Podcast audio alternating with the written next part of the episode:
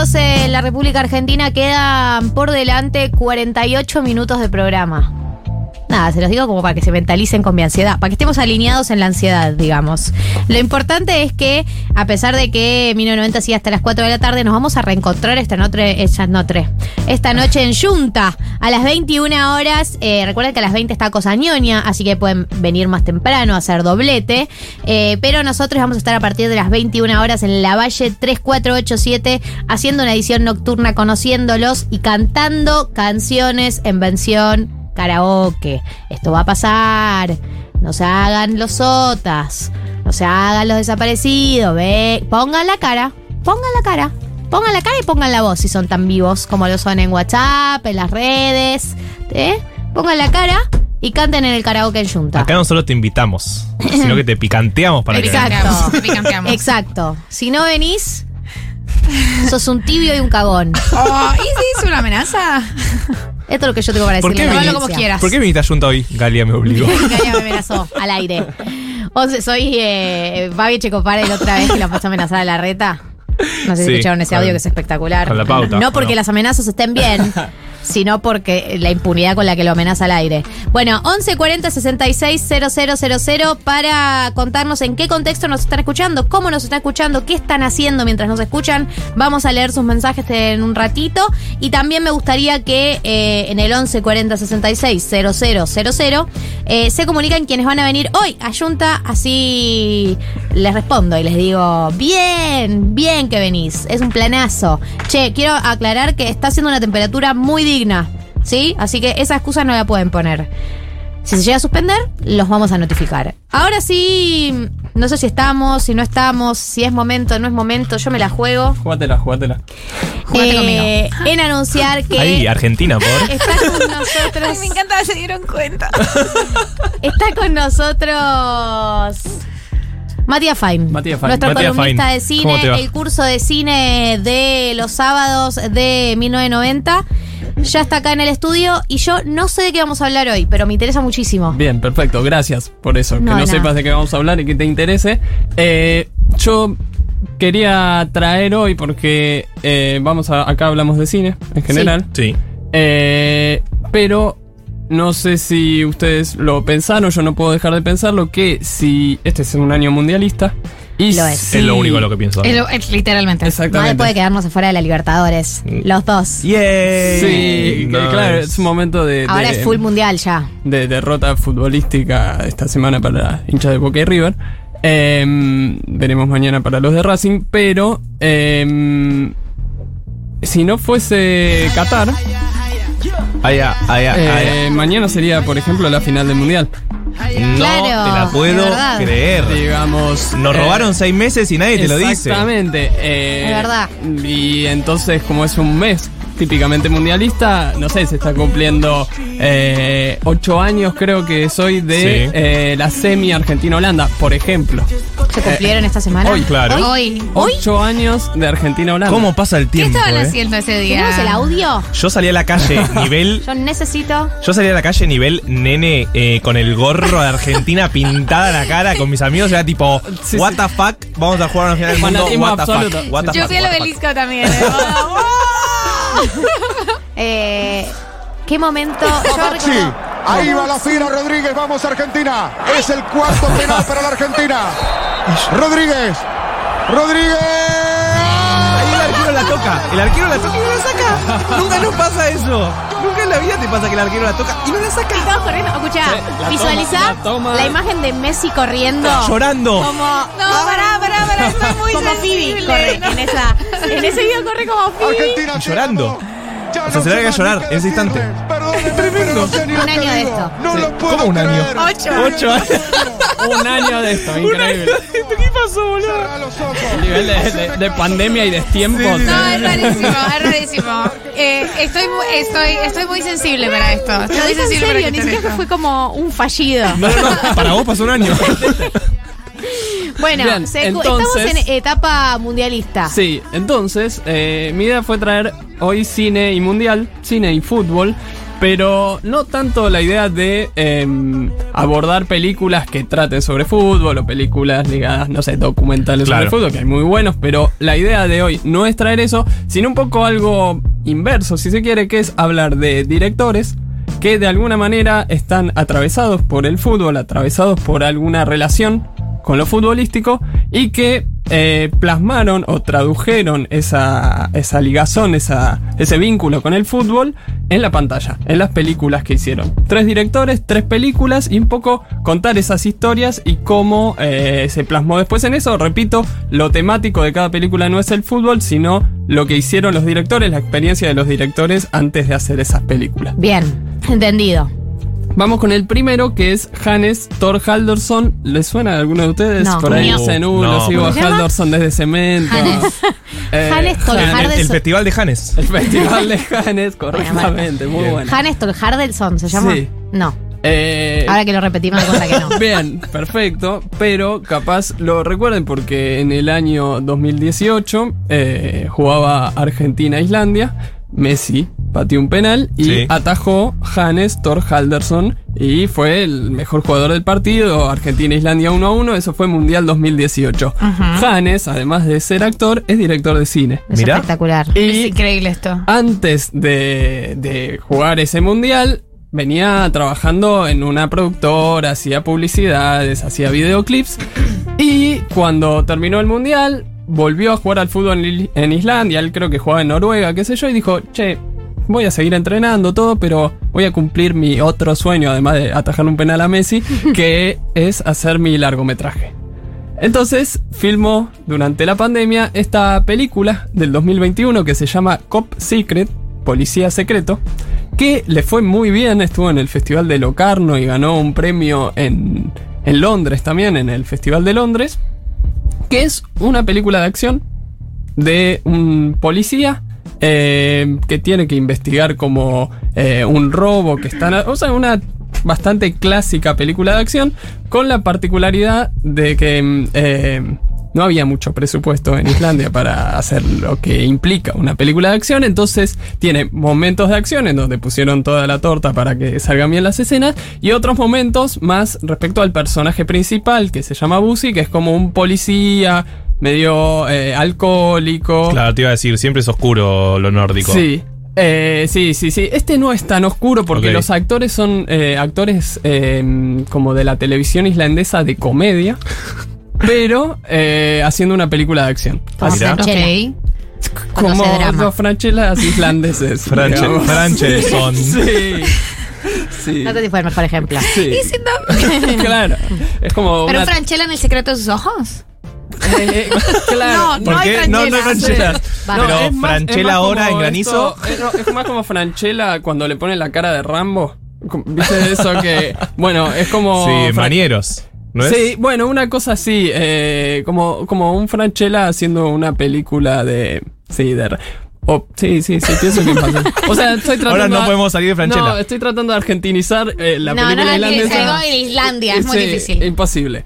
Pero eh, a mí lo que me parece interesante de esta primera película, de este primer director, es que algo de la idea del arquero, de la posición de arquero y de, ya que estamos en este aniversario de Argentina-Holanda, de convertirse en héroe, se traslada directamente a la idea de la película, que es esta cuestión de em, una película de acción, el personaje sufriendo, el personaje teniendo situaciones muy personales, problemáticas y poniéndose, superándose para enfrentar la acción, para resolver el problema que en un partido es atajar un penal y en, en la película es eh, salvar, a- bueno, o sea, hay una amenaza, hay una bomba en una cancha de fútbol y salvar a la gente o rescatar a un pibe que tiene secuestrado, digamos, esa lógica y esa eh, problematización del personaje principal me parece que es lo más interesante de la película de Haldorsson y que se relaciona mucho para mí con esta idea del arquero, de la figura del arquero, que muchas veces se habla de,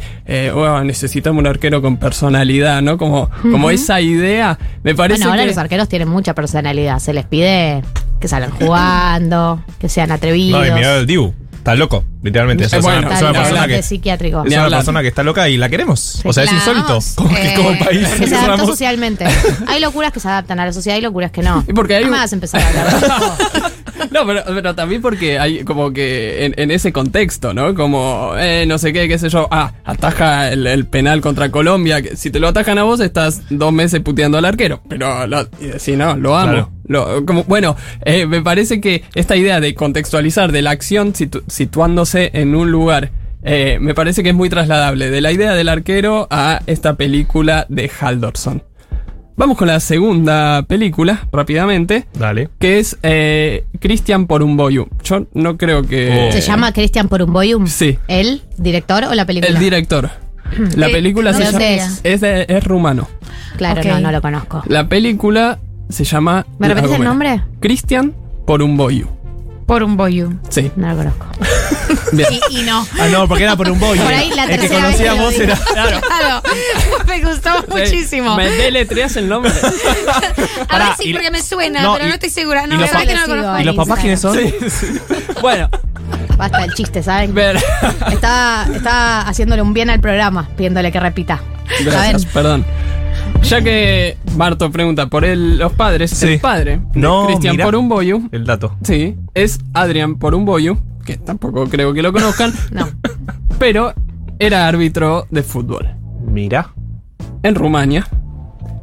Con pocos partidos en la primera de Rumania, le dicen, che, Adrian, tenés que, dirigir, tenés que arbitrar este partido entre el equipo de, mm, del que era hincha eh, el ejército rumano No. y el equipo del que era hincha la policía secreta rumana. Ok. Así que Sí, sí, sí. exactamente. eh, bueno, sí, no fue muy. Hoy te convertís en héroe, sino vos fijate. Eh, y entonces Adrián tiene que prepararse para el partido. Y Cristian, que tenía 7 años, eh, estaba en la casa y recibe eh, un llamado eh, telefónico. Eh, Adrián no estaba y le dicen: Mira, eh, que ¿dónde está tu papá? No, no llegó todavía. Ok, decile que se cuide porque si no vuelve del partido en un ataúd. Ah. Corte. ¿No? Lindo mensaje para recibir a los siete Bien, años. sí, bueno. Además, tu papá árbitro, ¿entendés? No es que tenés un papá que está metido en algo extraño. No, no, árbitro. Y además en el partido como, che, suerte hoy, como que le ¿viste? Bueno, no pasó nada, el partido salió 0 a 0, Y sí. Como, como tenía que ser. como tenía que ser. Eh, por Mirá si vas a cobrar un penal. Sí, Y no, no. tuvo que anular ningún gol, ni, ni ver una mano de Suárez, ni nada. Eh, la cuestión. la cuestión es que eh, muchos años más tarde, eh, Christian hizo una película eh, con, con él. eh, se llama The Second Game. Que, que ¿Con es. con el papá? Con el padre, que son ellos dos mirando ese partido y comentándolo. Excelente. Excelente. Pero no quiero hablar de esa película en sí, sino de otra que hizo que se llama La Gomera, que es una película del año 2019, que es un peliculón, porque lo que me interesa es cómo para mí también se traslada esta experiencia de tener un padre árbitro de Christian Porumboyu a la película. La película es una película de cine negro, como de crimen entre eh, el personaje principal, que se llama Christy, es un policía que además está en la mafia. Entonces es como un infiltrado. Y entonces todo el tiempo, nada, ti- tiene que, se va a España porque tienen que salvar, tienen que sacar de la cárcel a uno de la mafia que eh, es el único que sabe dónde están los 30 mil dólares, no sé, 30 mil dólares, Sí, no, mucha más plata. Yo Plata. estoy pensando como en... Claro, vos pensás como argentino. Sí, ¿no? sí, sí, sí. No era, no era, La- no las cuatro subes. eh, sí. Eh, bueno, sabe dónde está eso. Entonces, eh, se va con la mafia a, a- a investigar y a aprender un nuevo lenguaje para rescatar a este tipo. Pero lo que me interesa es que, tanto en un lugar como en el otro, él va incorporando y va a- a- asimilando el tema de las reglas, que es algo que está súper presente en el cine y en esta película de Por un Boyu, el tema de lo reglado, el tema de cómo respetar las reglas y cómo hacerlas cumplir, que me parece algo también súper interesante de la experiencia de- del árbitro, del padre árbitro, porque es un poco el hombre que tiene que hacer cumplir las reglas en el campo de juego, que al mismo tiempo tiene que cumplir las reglas que le también. imponen por fuera del campo de juego. Totalmente. Entonces, por un Boyu todo el tiempo está plasmando eso en película, en La Gomera, en donde el personaje principal es policía, es de la mafia, se va metiendo y va sabiendo cómo manejarse con esas reglas. Tiene que ver eh, con eh, hacerlas cumplir y con también eh, enfrentar ciertos riesgos. O sea,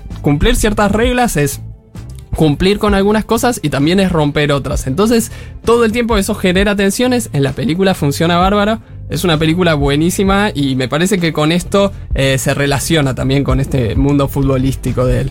Eh, entonces estamos repasando directores que estuvieron atravesados por el fútbol de alguna manera u otra y se vio plasmado en eh, su cine, en su arte. Exactamente, ya vimos Haldorson, ya vimos por un Boyu y el tercero, quizás le suene un poco más, solo un poco más, es David Trueba. Quizás eh, vieron la... ¡Ah, la! Pero la, la entrevista es del entrevista. hermano. eh, Fernando Trueba, Ah, que sí, señor. Sí, es señor. el hermano mayor de ¿De qué David? Trueba, pero en la entrevista... Eh, la entrevista de Fernando Trueba al Pep Guardiola. No sé si es una entrevista, Es pero es como un diálogo. Exacto. Claro, eh, los dos en blanco y negro. Yo lo vi de, de pajera por ver al Pep Guardiola y me pareció pues, interesantísimo. Es buenísima, es buenísima. Bien esto. Creo sí. que fue medio que inventaron el concepto ese de juntar dos personas famosas y Sí. que hablen y algo interesante va a salir. Exactamente. Total. total. Y bueno, en esa entrevista, cuando entra eh, Guardiola, le comenta a, a Trueba, le dice, yo eh, esto lo hablé mucho con David y le hace una pregunta respecto al, al cine, porque Guardiola es muy amigo de David Trueba, el hermano de. Fernando, que además es cineasta. Ah, mira. Y cuando Guardiola terminó de mm, eh, el curso de técnico y iba a agarrar el Barcelona B, se vino a la Argentina para eh, juntarse con Bielsa. En un encuentro que se llevó adelante y duró 11 horas. Y sí, muy bielsa Se, eso. se enfrió la carne un poco. Exactamente. Y las personas que estaban ahí eran Bielsa, Guardiola, David Trueba. Nadie más. Mira. Entonces fue como un eh, testigo privilegiado de esa charla de 11 horas, que por ahí fue un testigo privilegiado, por ahí eres... Un corchazo. Y 11 por ahí en las primeras 3 horas está bueno, pero eh, también, o sea, iba porque era amigo de Guardiola, pero también como para tener un tema de conversación por fuera del fútbol, porque tanto Guardiola como Bielsa son cinéfilos. Guardiola, eh, más como de, no sé, ahí estaba leyendo que eh, después de una derrota en el City se lo llevó a ver La La Land, como que tiene esta cosa de, de- ir al cine y ver, ¿no? Lo- Arte, arte, arte. Claro. Y Bielsa más, Bielsa, ¿no? No, Bielsa es Bielsa. No, se va y se encierra dos películas por día y ve dónde pone la cama, ¿no? Como, como un tipo más Bielsa. Eh, entonces David Trueba hizo este viaje con Guardiola por ahí. Esto fue en el año 2006 y en 2013 filma una película que se llama Vivir es fácil con los ojos cerrados, que fue la precandidata por España al Oscar. Que es una road movie de una historia, es una historia real de un profesor de, en España que en, el- en los 60 eh, se va con el auto al campamento donde estaba filmando John Lennon una película, porque era muy fanático de los Beatles, era profesor de inglés y entonces se va a encontrar con él y John Lennon eh, lo recibe y a partir de ahí creo que los Beatles empezaron a incluir, no sé si en español o en español y en inglés, las letras de sus canciones en sus discos. Es un, poco la historia de la película.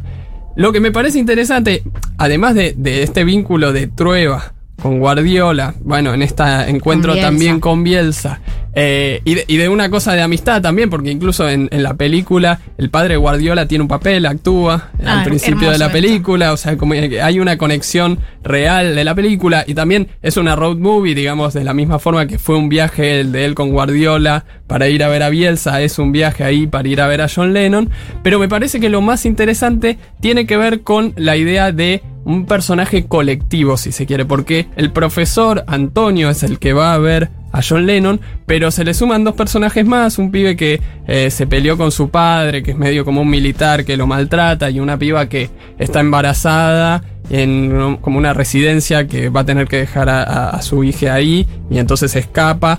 Bueno, y entonces se arma como un colectivo que va hacia este objetivo común. Y me parece que la idea del objetivo común es súper interesante en lo técnico y también en este cineasta. Y más si te juntaste con Bielsa, que seguramente hable mucho de uno. Ni hablar, ni hablar. Bueno, y pa- un poco para cerrar, eh, digamos, en- englobando a estos tres directores que tienen cada uno su vínculo, pero me parece que es interesante que cada uno plasma un punto de vista distinto, ¿no? La idea del árbitro, la idea del arquero, la idea del director técnico y que eso se traslada también a desde dónde miran y hasta desde dónde cuentan su cine y también el uso del género cinematográfico que una road movie, cine negro, acción privilegia, o sea, beneficia a esa historia que se quiere contar, esa mirada que se quiere tener. Entonces me parece que permite una forma de analizar a estos tres directores vinculado al fútbol. Me encantó. Eh, me encantó la temática de hoy de fútbol y cine, pero de un enfoque muy tuyo, Mati, muy original como siempre,